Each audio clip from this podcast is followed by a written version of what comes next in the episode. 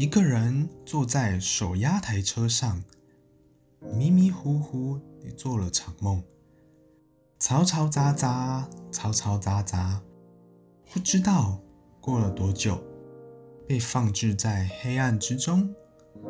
隔一会，又转移到了大马路上。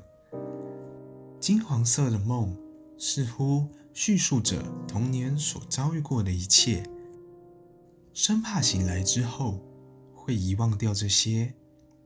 利索地开启了电脑，记下这些模糊的片段。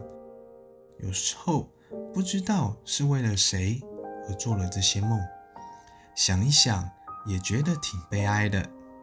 连做梦都不能做自己喜欢的，甚至是得为他人而做梦，真的是工具人的典范了。窗外的三棱线逐渐的模糊了起来，再远一点，听到了一些古人的低声窃语，似乎在嘲弄现代人一般。鸟再次的飞了起来。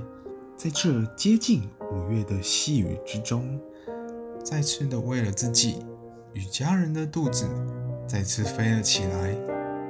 或许它本身连疑惑的权利都没有吧？哎，你要去哪里呀？一个年纪大约五十多岁的阿贝走过来跟我搭话，没有多加搭理他。自顾自地走掉了。其实心里是慌张的，不知道目的地该怎么走。途中经过了好几间外表相似的庙，还是说庙本身就是相似的呢？老伯仍在后面紧跟着。哟，笑人呢？你也理我一下，到底要去哪里呀？场景似乎一直在变动，可是过没几幕，却又在原地打转。过了个弯，向前走了几分钟，又拐了个弯，来到了一个坡道上。这个坡道似乎走过几次。向下的过程之中，遇到了一位女保全，她呆呆地站在路旁，请她帮忙打个电话。叫警察来处理后面那个人，不知道为何她说已经打过电话了。我一脸疑惑地看着她，他却仍然站在那里。这时候走过来了几个年轻人，老伯冲过去对他们吆喝着，不知道是在鬼吼鬼叫什么东西。趁着这个机会，我跑进巷弄里甩掉了老伯。其实也挺寂寞的，少了他的声音在后面，希望他自己也能找到回家的路。醒来的时候，看了看手机显示的时间，五点四十八分。隔了六小时后打下这些文字，也觉得挺奇怪的。明明梦的内容都没办法记得多少，醒来的第一个数字。却记得那么清楚。开启了广播的声音，转过身来，继续下一个梦。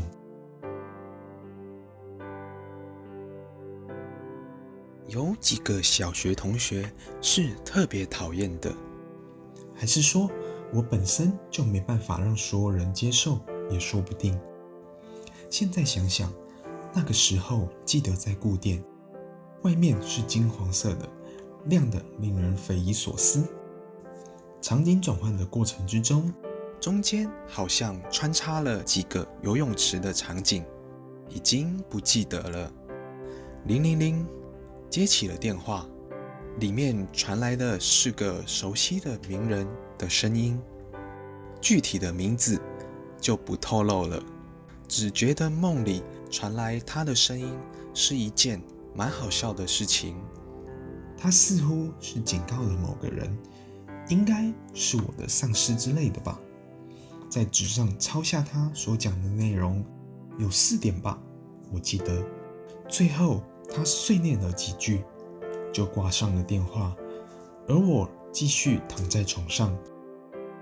隔了没多久，外面传来了声音，叫我出去看看。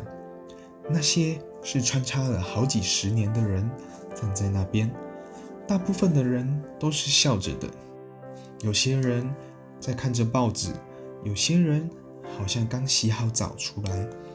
不过共通点都是一脸疑惑的，觉得我不该出现在那个地方。跟他们打了声招呼，闲聊了几句，继续坐上台车回家了。不知为何，台车操控起来感觉比来的路上还困难了许多。到了半路，车子就坏掉了，索性就丢在路旁，用走的走回家。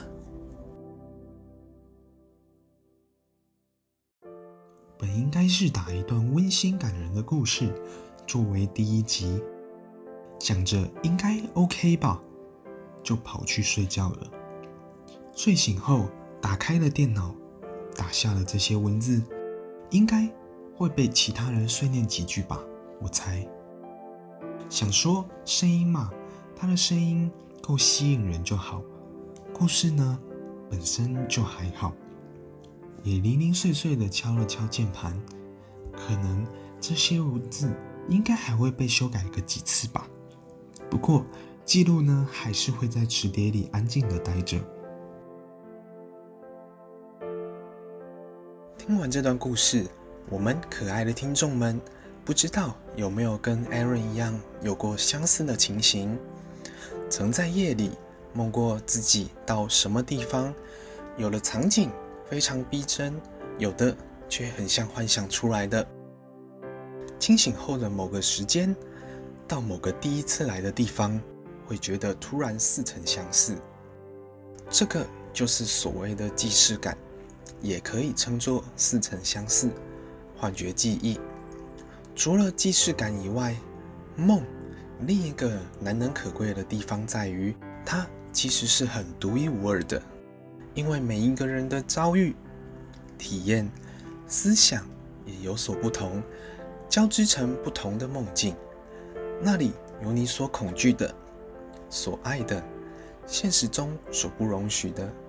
而当时间一到，戛然而止，悠悠地坐在床边，用尽细胞中所有的养分去回溯刚刚的场景，浅浅一笑，再度闭上眼睑。可爱的听众，听到这边，如果也有类似即视感的情形，或是特别的梦境，也可以在下方留言或来信，跟 Aaron 我来一起讨论。我是 Aaron，我们下集再见。